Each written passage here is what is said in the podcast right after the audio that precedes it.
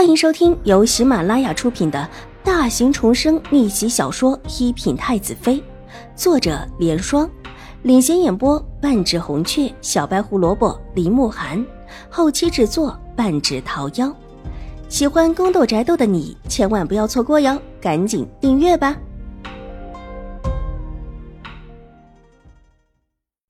第八百二十七集，一路行来。进到普生师太的禅房所在的院子，正遇到从里面出来的慧清。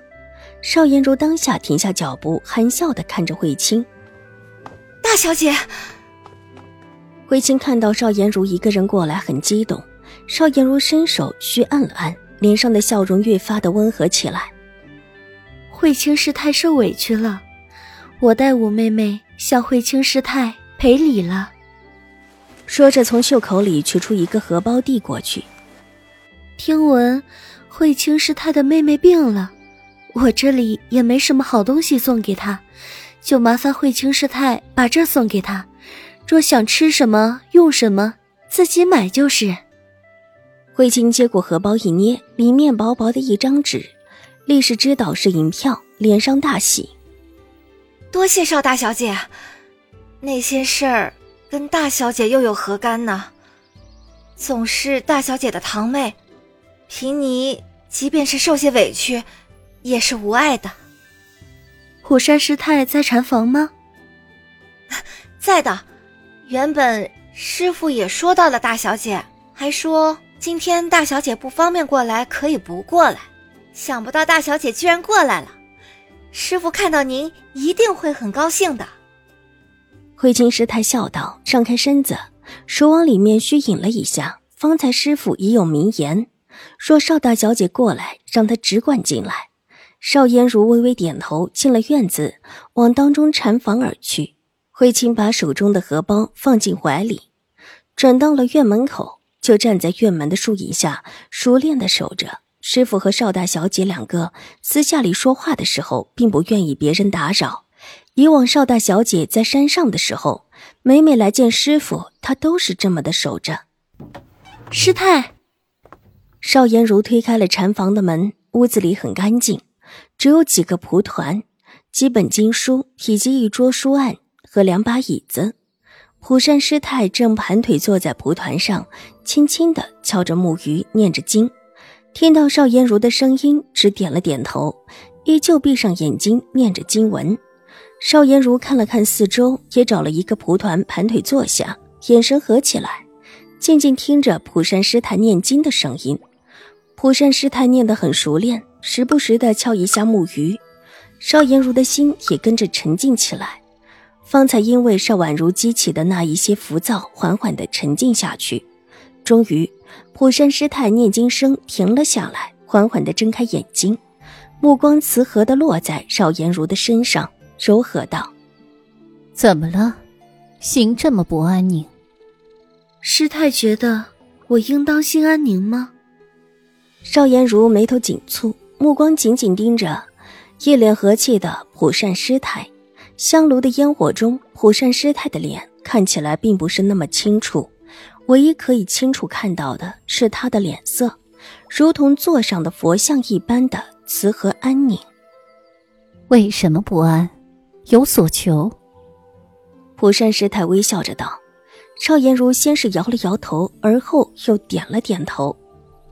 师太能帮我解惑吗？不能。”普善师太笑得越发的温和起来，比之佛座上的佛子更加的叫人觉得慈和安详。大小姐其实心里已有了答案，不是吗？这话说的，邵颜如一阵沉默，好半晌才重新道：“师太，我可以帮你，但你也得帮我。你帮平尼是帮的世人，漫天神佛会保佑你的。平尼帮你，若不是佛家慈悲，大小姐只管说来就是。师太，我帮你也是因为那个提出条件的人是你。”若是其他人，与我何干？况且，若是让人发现，还可能疑惑于我。师太，我只是芸芸众生中的一个，还做不到师太这样的胸襟。但若是师太能帮我，有些事，我还是可以援援手的。邵颜如的脸色忽然平和下来，眼底的烦躁之意退却，带着几分悠然的看着蒲山师太。见蒲山师太一时无语，把手中的茶杯一放，就要站起来。若师太一时想不好，那就再想想。我在山上留三天，三天之后，便是我有心，也是无力了。三天之后，其实就算晚一天答应，都会很仓促，很容易叫人发现。在这一点上，邵颜如一点也不担心蒲善师太会不会答应。善心救人，救的还是几个苦命的女子，甚至不惜身家性命。这个想法，他还真不相信。即便蒲山师太一副悲天悯人的样子，他也不信。见邵颜如居然真的推开了茶杯，站起身来要走，蒲山师太缓缓的开口：“大小姐要凭你如何帮？这事不急。”待师太进宫之后再说吧。邵颜如微微的笑道，淡定的回头，这一局他确定自己能胜。进宫之事也是我帮了师太一次，这一次又是，师太，记着欠我两次就行。凭你都是为了一切众生。蒲生师太不答可否，只低下头，双手合十，低喃道。我也是众生之一，况且我还是师太的弟子。师太帮了我，就算是帮了自己。师太觉得可是？邵颜如心情不错的笑道，意有所指。一切按大小姐的意思就是。